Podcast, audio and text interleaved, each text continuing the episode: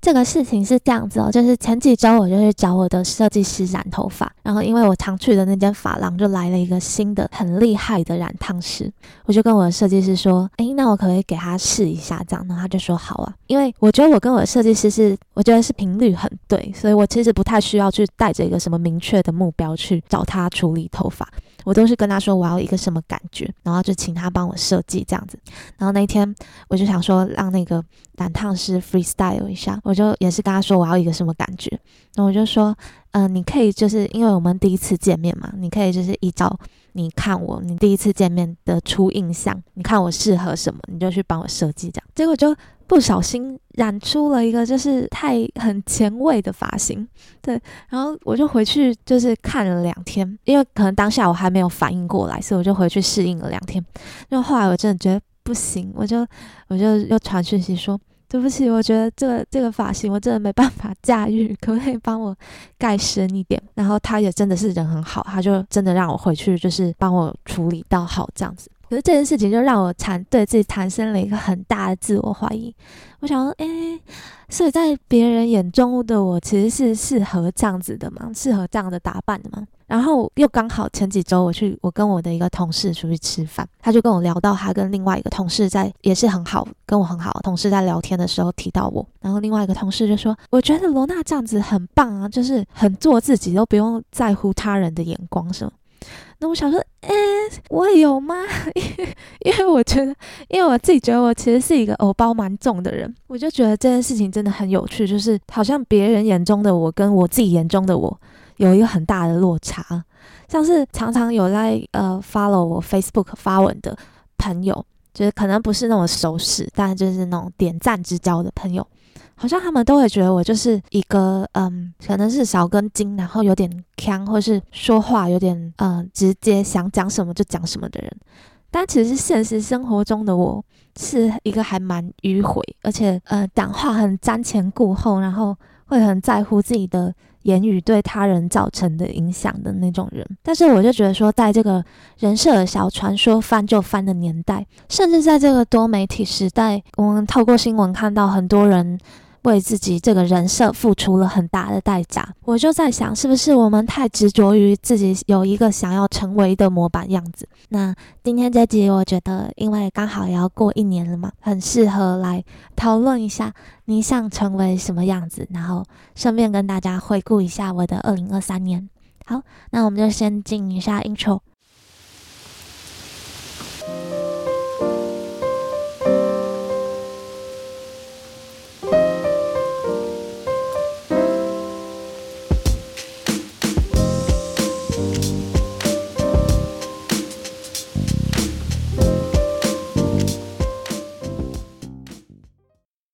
大家好，我是罗娜，好久不见，你们都好吗？十二月，其实每年到了这个月份，都会是我最一年之中最无力的时候。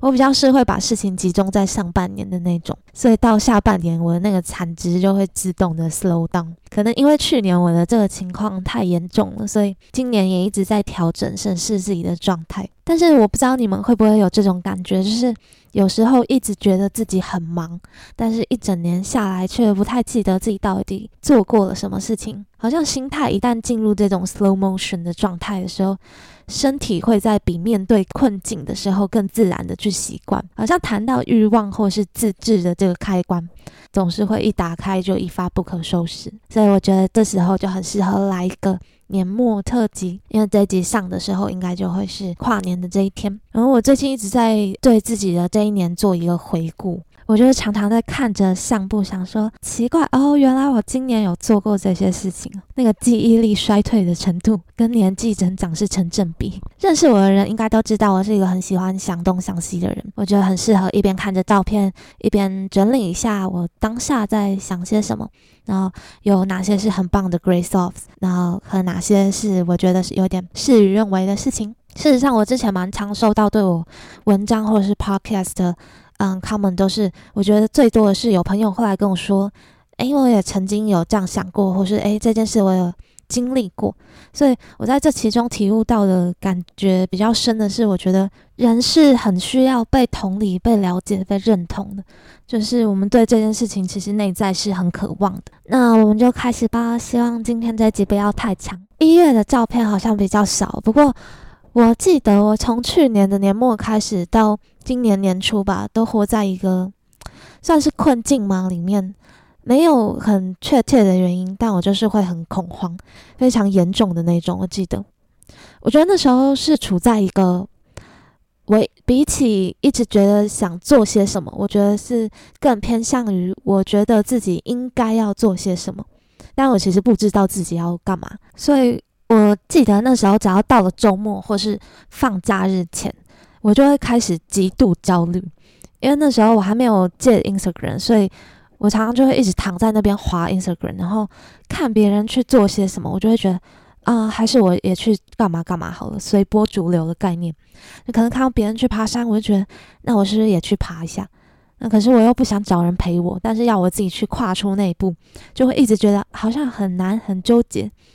可能一个假日过去了，什么都没做，我就会陷入一个很自责的那种循环，就觉得我好像在浪费生命。我记得那时候有一个假日，我就找了一个小山，好像是在三雕岭那边。然后想说，OK，好，这个假日我一定要带自己出去走一走。但那时候其实是冬天，就到了周五准备放假的时候，台北突然就下一个超大的雨。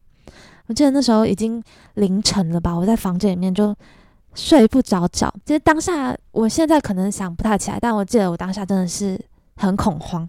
我就觉得我不能再待在我这个房间，我明天就是一定要离开我的房间。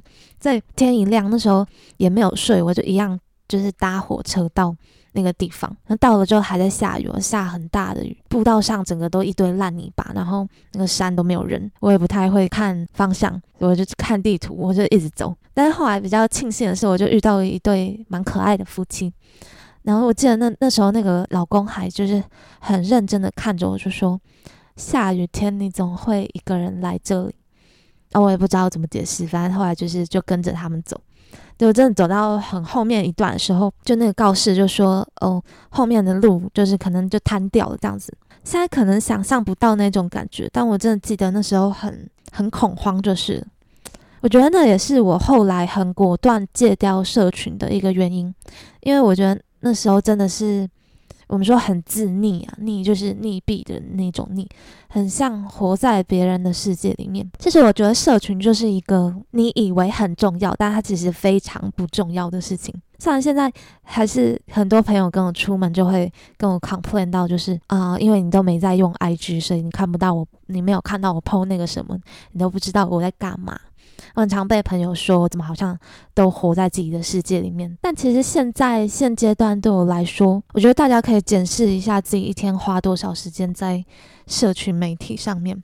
就是我们真的有需要这么长时间的去参与别人的人生吗？取决于每个人的自觉。有些人不会觉得这有什么，但我就比较属于不喜欢那种氛围的人。我记得我只要开 Instagram。滑大概五分钟吧，我就会开始焦虑。可能我觉得也是那时候对自己的人格建立还比较处在于处在于一个怀疑自我的阶段，所以这些事情都会很轻易的，就是影响我的价值观。印象比较深的大概就是这几年疫情的期间，户外活动开始好像比较盛行吧。那每个周末就是看着大家去爬山啊、露露营啊。像我现在就是比较敢说，就我觉得我就是觉得露营。就看现在很多人去，呃，山上那种住那种别人搭好的那种营地啊，收费那种帐篷，我觉得那超无聊，我真的觉得超无聊。但是，呃，我不是在说，呃，就是喜欢这个活动的人怎么样，但我只是就我个人个人而言来说，这件事情就是，如果现在有人找我去的话，我可能就会比较。果断的说，哦，this is not my type，这样子。但是我觉得以前是不太敢这样想，也不想让自己有这种想法，因为大家都在做啊。那我好像应该去试了，但是实际试了之后，也是真的觉得啊，好无聊 啊。我现在翻到一张，一月有一个假日，我订了一间我以前很喜欢去的 motel。那个周末好像也是我在开始尝试戒社群跟戒掉对人的依赖这件事情。虽然我个性一直是蛮孤僻，我不会说是独立，我觉得只是说从小到大做什么事情，我就是这样，我不是一个很需要被陪的那种人。但总会有寂寞的时候啊，我觉得寂寞就是一个很大的致命伤，因为好像你就开启了一个缺口，然后呃，什么人事物会进到这个缺口里面，你没有办法去筛选，没有办法去过滤。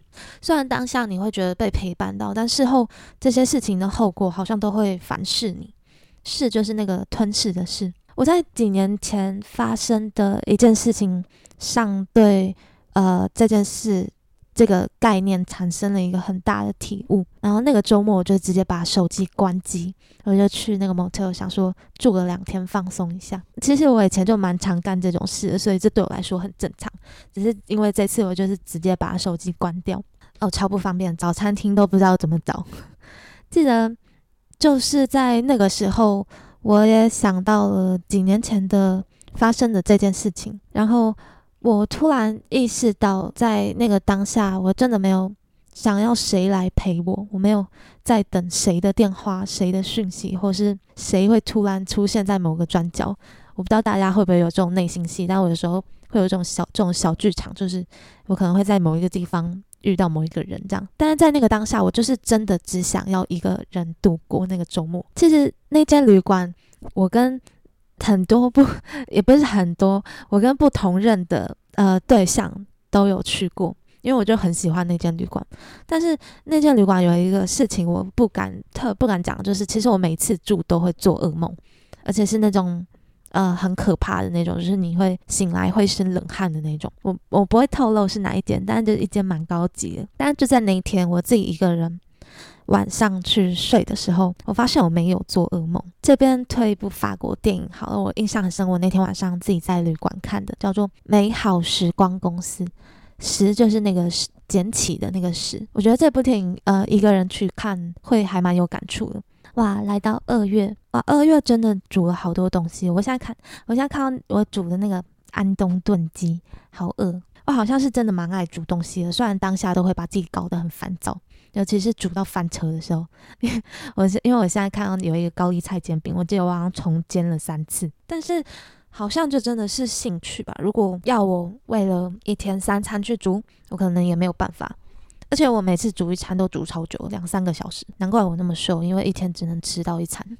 如果要我自己煮的话，可能会饿死。最近也煮了蛮多东西，好像麻油鸡跟七斤烧味蒸鱼。那这个真的做法蛮简单的，蛮推荐大家去做。就是你就买一条，嗯，最好是鳕鱼或者是比目鱼的那种，然后就用那个呃调一个味增酱，加味增酱酱油醋啊。这个网络上有食谱，你们自己找。对，然后就看你要用煎的或是气炸，我就吃起来很有那种日本的风味啊。最近还自己做了芋圆。有点难呢，因为芋头很干，那个水分很难拿捏，所以它其实没有想象中那么简单。那这边看到二月有一件事，我一直很想写成文章，就是我去重新上了道路驾驶，然后原因想当然了，也是我不知道周末要干嘛，所以我就想说，那就去重新学一下开车好，就是看看可不可以以后想去哪里都自己带自己去。但是我记得那时候好像有一个嗯启发点，有一个愿望吧，就是我看了一个 YouTube，好像是秘境找路还是什么，有一集他就找到一个田边，然后那个田刚好可以看到一个游乐场的大摩天轮，然后那个田边有一棵树，我觉得我记得那个影片可能那时候拍的时候是夕阳嘛，所以阳光洒在那棵树上的时候，我就觉得那棵树很美。我不知道为什么，我就觉得那棵树很美。因为其实讲到这个，我我记得我今年那时候有一个愿望，就是想要去呃多认识几棵树，就是想要成为那种啊看到这个植物就可以叫出它的名字的那种人。所以我那时候去上道路驾驶的原因，就是我想要去找那棵树。然后我的教练是一个要准备退休的退休的阿伯，然后每次上课，他第一句话就是说：“啊啊，你有没有男朋友？”就算我已经跟他讲过很多次，但是每一次就是他都还是再重新问一次，然后听到没有的时候，他就说：“啊，你要准备了，你也差不多了吧？你几岁了？你几岁？你归回这样子。”这一个很传统的男性。可是我不知道，我那时候就觉得蛮有趣的。每次开车，我就是一直在听他，呃，他听他那一辈的，也不是说说教，就宣导好，可能代替政府宣导，就说要赶快生，赶快结婚。我觉得我其实是比较可以接受传统思想，这个好像也是呃，有些人会对我的一个误会，就会误会我好像是一个很现代女性的那种概念，但我其实很多。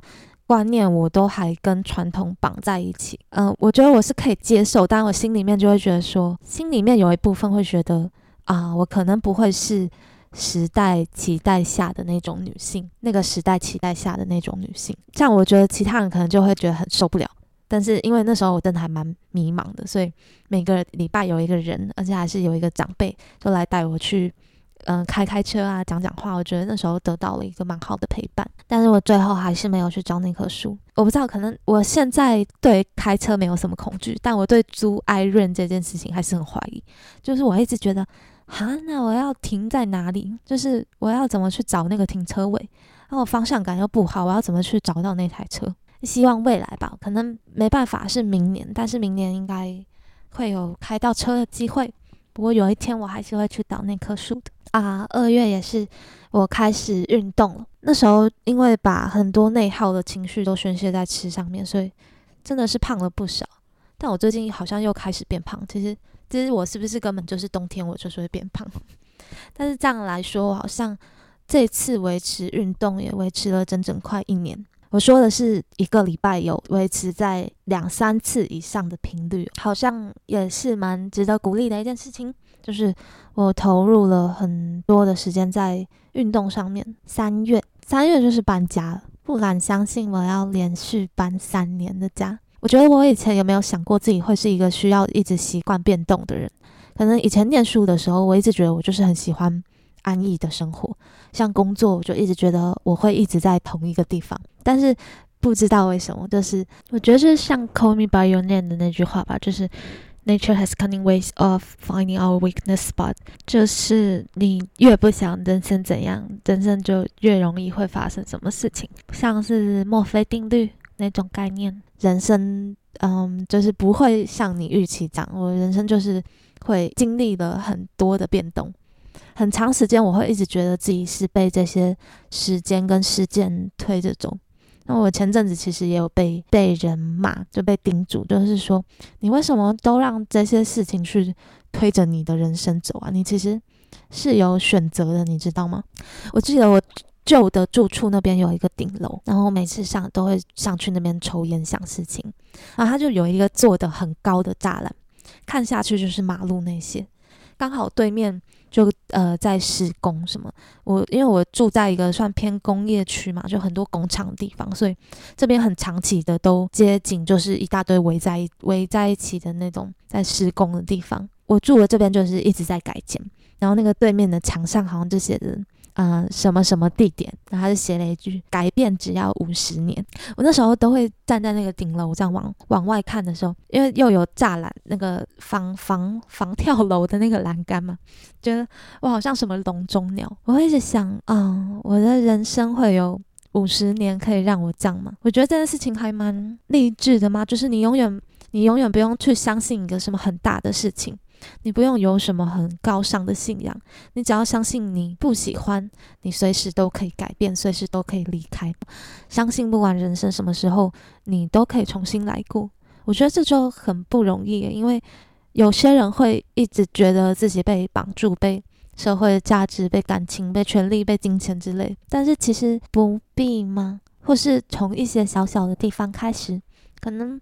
搬家吧，我觉得我那时候也是抱着这个想法，就是让自己忙起来，至少你可以减掉一半的体重。我感觉瘦瘦最快的时候，根本不是来自于运动，是搬家那时候。从一些很小小的改变开始，只要你不满意生活的现状。四月，四月应该就是真的是去年的，呃，像今年吗？今年的大事件吧，就是。独旅柬埔寨这件事，我觉得后来提到这件事情的时候，大家都会把它想得很夸张，但其实当下我好像没有想那么多，因为我就是从去年我就开始在看这个柬埔寨的行程，那那时候真的是都没有呃旅行社敢出团，结果刚好三月搬家太累，我就想说好，那搬完就出个国好了，刚好那时候去查的时候，就发现哎，旅行社有开始在开团，我就觉得哎，竟然他们都敢开了，应该。还很快就满团，应该就是还是有人去啊，所以就报名。其实当然，而且那个旅行社旅行社不是不是什么很很小的那种，是是就是像雄狮的那种，你知道？其实当然后来很多人就会跑来跟我说：“你怎么敢这样？或是你怎么这么任性之类？”我是很任性啊，但其实因为我去的不是新闻发生的那个地点，而且我后来其实我就觉得你真的要自己去看过。因为我后来去了之后，我去问当地人这些新闻什么，他们都是完全不知道。当然，独旅本来就是有风险啊，就是看自己愿不愿意承担，或是有没有做好风险评估。我那时候出去的时候，我也是保险蛮买蛮高的，但那一次真的是得到了蛮好的体验。也觉得好像有花时间去跟当地接触到，比较就不会像出团的那种感觉。我其实那时候去的时候，我就想说，诶，我会不会这样回来？我就觉得，嗯，还是要跟朋友出去啊。就我会不会因为这样，我就比较更愿意跟人接触什么？啊，结果没有，我还是 不小心爱上独旅，都不用配合其他人，好爽。就是 我爱怎样就怎样，所以我觉得以后如果有机会的话，我还是会一个人出国，或是一个人去这样子。我觉得那时候比较有压力的事情，其实是后来是我临时决定要拍一部，就是像微纪录片的那种、微电影的那种感觉。你看，我就是一个很会把事情复杂化的人。我就是，我记得我那时候是听到了林强的那首歌，就是《单纯的人》。所以我就一直很想用那首歌去拍一个，嗯呃，怎么讲，就是 M M N T V 那种概念。虽然那时候还很疯，我就一直狂写那个 email 去炒那个唱片公司，就说我想要用这个音乐的版权这样之类的。然后后来我又听到另外一首歌，我又想用啊，这次又更白痴，因为我不知道，呃，就是我没有很常在接触这些，我不知道要怎么才能使用，就是这些版权问题什么，我就一直写信给那个歌手本人。他是一个 华裔的美国人，然后后来我就一直写，我一直找他的各式的那个粉丝专业啊，什么 Twitter 啊、呃 Facebook、I I G 什么的，然后后来 我就一直发讯息，后来他还真的有回复我，他就说啊，我觉得你这样很好，很谢谢你喜欢我的音乐什么的，然后那时候买相机啊、买摄影器材什么的，研究影片怎么拍啊，怎么找转场画面之类。然后去到柬埔寨的当地也是，就是我自己拍，我还要我的导游帮我拍。就那时候好像有拍了一百多个短影片吧，还是什么。不过回来之后，我觉得比较可惜的是，其实我就突然突然之间我就开始忙其他事情，所以那个影片到现在都是都还躺在我的 Google 相簿里面。我觉得这大概是今年最大的遗憾吧。但是我觉得未来，我就是一直觉得说，其实我还有很。很还有时间，我还有，我希望明年有机会的话可以去完成它。但是如果没有完成的话，也是没关系啊，那就是一个蛮好的回忆。我觉得柬埔寨带给我最大的那个之旅，带给我最大的快乐，就是过程中遇到的人。其实事实上，我前几天，我觉得前几天我才跟朋友聊到过，我觉得今年比较大的一个成长，就是我终于肯承认我。我着迷关于人的这件事，远大于很多外在事物给我的刺激。我其实就是觉得跟朋友来场有意义的交谈，或是发现一个关于人的心理现象，什么带给我的兴奋程度，会呃远比看风景啊那些还来得多。当然，有时候因为一直在看这些人的事情，看得太里面，我就会变得很悲观。其实像最近也是，嗯，职场上发生的一些事，还有生活上啊新闻什么的，我就会一直觉得世界怎么好像都在包容坏人。其实这有时候也会更加剧我不想跟人接触这些事情，就因为我的内心世界好像永远都更丰富一点，所以我去看外面的世界的时候，就会觉得一切都是那么的苍白。嗯，人类怎么还在战争？政客怎么还在互喷？但我觉得今年就是比较找到属于自己定位的事情。时间来到六月，Podcast 问世，我觉得 Podcast 真的算是今年蛮大的嗯成果吗？因为那时候好像一直蛮高产，所以才有办法在半年内累积一些内容。虽然最近比较是重心的转移，因为最近就是在忙一个更大的事情，就是攸关到我人生选择的事情。所以，像在做自媒体这种东西的时候，好像有有时候也会有一个困境。像我在拍影片啊，或是做 podcast 的，很多人常常会跟我说，觉得我很有。在做自媒体这块，我很有潜力什么，但是我就会觉得说，啊，是不是因为我现在刚起步，那我要去考虑把这件，呃，对这件事情多认真？但是其实到后面 podcast 就是蛮确定是我一直一直会想持续做下去的东西，就不管。我觉得有点像跟写文章等值的概念，在我生活中对我来说很重要的事情，有点像声音版的写文章吧。就我只是把我内心的想法梳理出来，然后有时候我觉得其实有一些很棒的想法，也可以让别人听到，或是怕是从中间有获得一点点属于你自己的想法。我觉得在听完，我觉得我对 podcast 没有说很多大的期待，我没有。期待它会变成一个 big hit 还是什么之类，但是就是有听到的人，如果在当下跟我一样感觉到有一点迷惘，然后他会因为这样觉得好像今天又更有方向或是更有目标一点，我觉得对我来说就是一个动力。其实中间我也曾经真的有因为 podcast 就是有看有遇就是遇到蛮厉害的创作者给我的鼓励。然后我就觉得，哎，哦，原来我是可以透过这个东西去实际接触外面的世界。这样，我觉得这件事是我以前去智商的时候发现，就是我发现我常常跟智商师聊一聊，我就仅仅是把事情讲出来而已，我就可以自我解套。那明年也是一样，我觉得不管停更多久之后，都还是会慢慢的去把它捡回来。所以也欢迎大家期待一下，七月七月好像做了蛮多露脸的。影片的在 Facebook，我记得我好像那时候就搞了一个电影特辑，因为去年偶尔也是会拍拍影片嘛，但是我就是一直戴着口罩。其实今年大概六月到八月的时候，我有经历一件就是我觉得对我来说蛮痛苦的事情。我觉得呃已经是无关情感什么，是这整件事都已经大大的超过我觉得我能力可以控制的。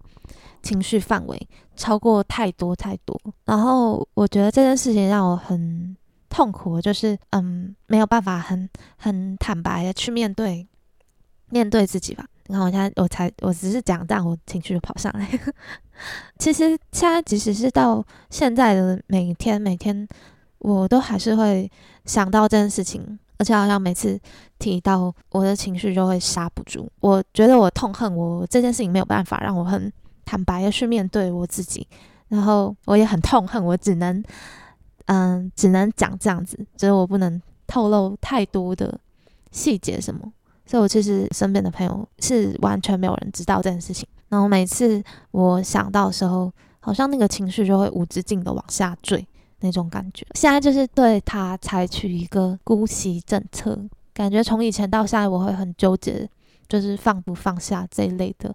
议题，但我觉得也许我们把放下这件事想得太重要。怎么讲？有些事情你就是不会放下。怎么说？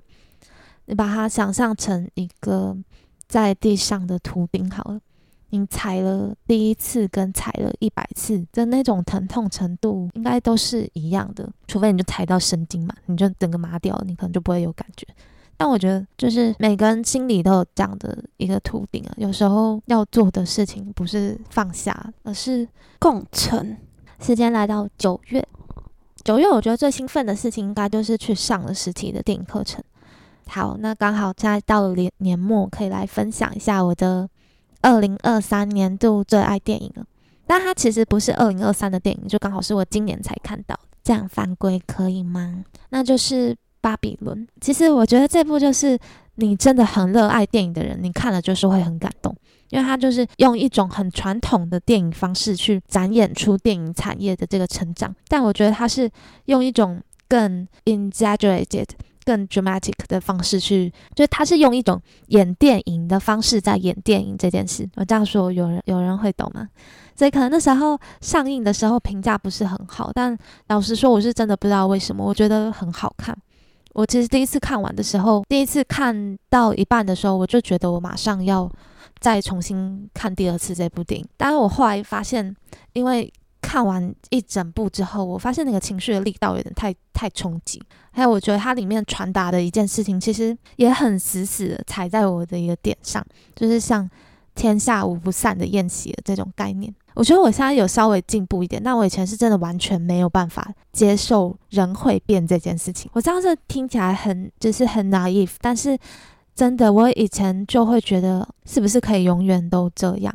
我很执念在永恒这个概念。这几年，当我身边的人事物开始在很大量的转变改变的时候，我就会开始怀疑是不是只有我自己还长不大。我觉得刚好也是。因为今年大概十一月初的时候，我告别了一个对我来说是曾经是人生非常非常重要，我觉得是像一个家的地方，就是我去参加这个可以说是告别式吗？还是告别 after 嗯 after party 的那种概念吗？结业式好讲告别式好不吉利，但是其实我记得那天我就是很盛装的打扮，然后我走到那个。店门口的时候，嗯，走到那个店门之前，我其实心里有很多从前的那个画面浮上来，然后我其实当下就觉得对这件事情的感触很深很深。我就在还没进去以前，还没那个夜晚还没开始以前，我对这件事情的感触真的很深啊，一直觉得我会很可能会情绪很丰满。因为想到了很多以前很快乐的回忆嘛，在这个地方。但是实际当这个夜晚开始的时候，我进到那个店门口，就发现一半以上的人我都不认识，很奇怪。就是我还是有看到一些熟面孔，就是可能一桌的人数这样，但但我就发现其他身边周遭的人我都不认识，对我都没有看过。从那个当下开始，就真的有一种物是人非的感慨了。我觉得我会逐渐的发现很多感情，你也会，你也会发现很多感情不会像以往那样。我觉得我有慢慢的去释怀这些事情，是很像巴比伦剧中马格罗比那个角色 Nelly 吗？我以前就会想变成他，但是我现在看到他，我就会觉得这个角色让我觉得很唏嘘。我觉得这部电影很好的地方就是他把细节处理得很好。然后，其实我特别特别，我讲一幕，就是我特别喜欢的一个细节，就是在最后，就是男主角 Manny 跟女主角 Nelly 他们就是在逃亡的这个过程中，然后 Nelly 就会时不时的就会呃去求助于 Manny，就说就说 Manny 就是就是 I need I need help，就是要要他帮他这样。然后 Manny 其实已经已经很受不了 Nelly 的这个个性，他觉得。没有办法，就是为什么他会一直去惹出一大堆麻烦？但在那个瞬间，画面就会，呃，他就会刻意的闪入当初他们第一次认识的时候，Nelly 跟他说想要进入电影界的，就是他们那时候好像在嗑药还是怎么样，就是戏的很嗨，然后 Nelly 就说我们我们一定要成功前进电影界什么的，然后。他就会一直闪闪过当时娜丽那个很天真，就是很灿烂的画面。我觉得这是我其中一个非常非常喜欢的细节。刚好我在看完这部电影蛮不久后，我就有个朋友有一天突然传来跟我说，他说他看了这个电影，然后觉得那个女主角的氛围跟我的性格蛮像。那我就想说，哈，不要吧，他结局很惨的，而且我没有那么疯吧。坦白说，这几年我才比较有嗯。一种脚踏实地的感觉，就是我会想说，我要怎么把生活过下去啊？我要怎么去规划我的人生？不然到了可能前几年，其实我都会保持着一种啊，反正我活到二十五岁就要死了，我可能活到三十岁就死了那种心态。我感觉在这方面，我成长的速度比别人慢上很多。有时候我也会觉得，会不会我找个几年开始做这些事情，我不至于那么迷惘。但那时候就生病了，就没办法。当然，现在也没有说不迷惘。这样，我就觉得在一个周末早晨，可以好好的坐下来录 podcast，听听自己比较平静的声音，很好。这件事情很好，因为我是不可能说我昨天凌晨四点在那边哭哭啼啼的事情。不然，现在的生活，我可能我觉得最近的生活也是会让我每天心里面都很想尖叫，想着啊，我的人我要去哪里？我的人生到底会走到哪里？我觉得这跟未来会发生的一件事情也有产生一个蛮大的关联。新的一年会想要成为什么样的人呢？嗯，其实我觉得我那时候在想到这个主题的时候，我有一个很明确的目标，就是因为可能最近的生活真的太忙碌了，然后又会我相信未来又会迎来一个更大的。变动一个更大的转变，所以我其实内心是想成为我觉得一个有余欲去爱人的人。怎么说？嗯，可能最近的烦恼是什么？太太清醒，没办法陷入恋爱吗？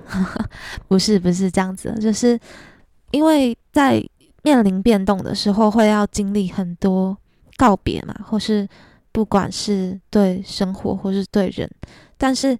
有时候处在一个很焦虑的状态的时候，我发现我没有办法好好的做告别或是做道别这件事情，不管是对我自己或是对我身边的人，我有时候会觉得这样有有一点点不公平，就是对自己或对他人都是。就是我希望自己是可以在同时照顾好自，在照顾好自己的同时，我还能去嗯有余裕关心到我生活中的他人的。那种人，对，这是我给自己新的一年一个蛮大的期许。对，那其实这几天无时无刻，因为这个 podcast 已经大概延后了一个礼拜录，所以其实这几天无时无刻的脑中会有很多想法，但是也没有及时记录下来，所以就一闪而过。我觉得这也是明年我想要做到的事情，就是。也许持续的写文章这件事，然后其实同时我会一直在考虑。我觉得在写文一直在写文章的时候，我一直在考虑的一件事情，就是要怎么更没有拘束、更没有束缚、更坦白的去写文章这件事。所以之前是有想过要开匿名的部落格，不过其实最近我非常非常喜欢的一个一个 Facebook 的专业。就称它为部落格好了，它就是突然消失了，就是到现在还是很想念那个作者的文字，因为在某一个人生的当下，我觉得很多经历都不谋而合，很多想法都不谋而合，但是也可以体会到，在这样的世代里面，可以好好的只过自己，只专注在自己的人生，或是过自己的生活这件上事情上面，这是一件多么重要的事情，所以。这个专业，它就是某一天就无预警的消失。我相信是作者他自己做的一个决定。虽然很想念，但是好像要放手。我觉得很多人生中的事情就就是这样。我觉得你有一天会懂。其实，其实我是根本录这个 podcast 在跟自己讲吧。就是我，因为可能跨年那天我也要上班，但我跨年那天下班之后，我就想要。可以，今年也是选择一个人一个人过，甚至是今年是特别特别想要一个人过。其实今年应该会是，呃，今年的这个跨年应该会是一个蛮特别的一个跨年。但是，嗯，我就是每到这种时候，我都会觉得我特别特别想要回到自己一个人。对，所以我觉得人会改变，然后。有些人可能，嗯，你待他是这样子，但是他可能不见得是这样子想你，或者他不见得会这样子对待你，或是有些感情可能一开始很要好，到后面就比较疏离，或是有呃分歧、不同的想法出现的时候，我觉得你要相信世界就是这样子，人就是这样子。嗯，你不一定会，你不一定，你有一天会明白，真，你不一定会释怀，但是你会明白。这几年下来，比较深的体悟就是，真的没有一定要怎么样过才是人生。对，人生有很多种过的方式，那你可以努力的去多尝试几种，然后你也可以，嗯，甘愿于一种。我觉得。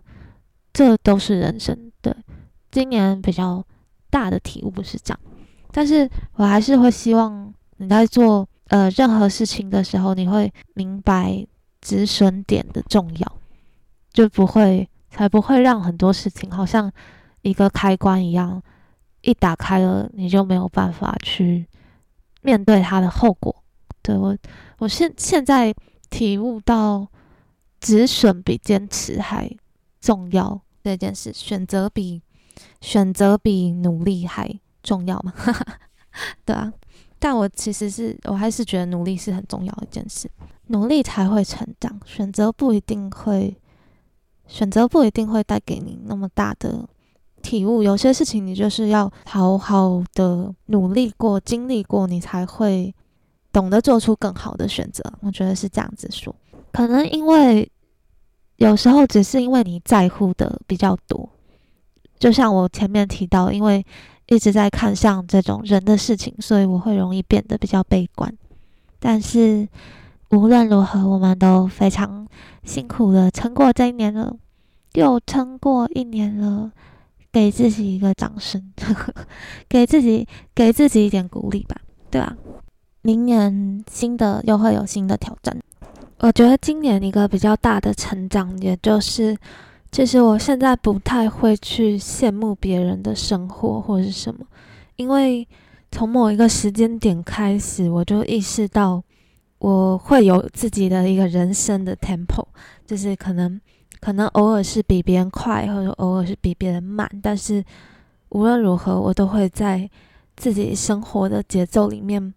嗯，持续的前进，我觉得那是今年比较大的一个改变，所以希望在今年的最后这个时刻，应该跨年这天，我也是一个人在听听自己听自己讲话，对。但是，嗯，那就给自己一些话，跟嗯，给我的听众，感谢大家这一年下来的陪伴，然后。生活很难，但是，嗯，但愿你想珍惜的人是懂你的人。那照惯例来一句老话：In case I don't see you, good afternoon, good evening, and good night。我是罗娜，最后送大家一首歌，祝大家新年快乐。我们明年见，拜拜。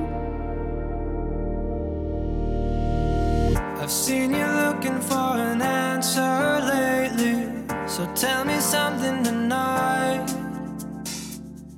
You remind me of the limelight lady. I gotta get by your side. Wanna talk?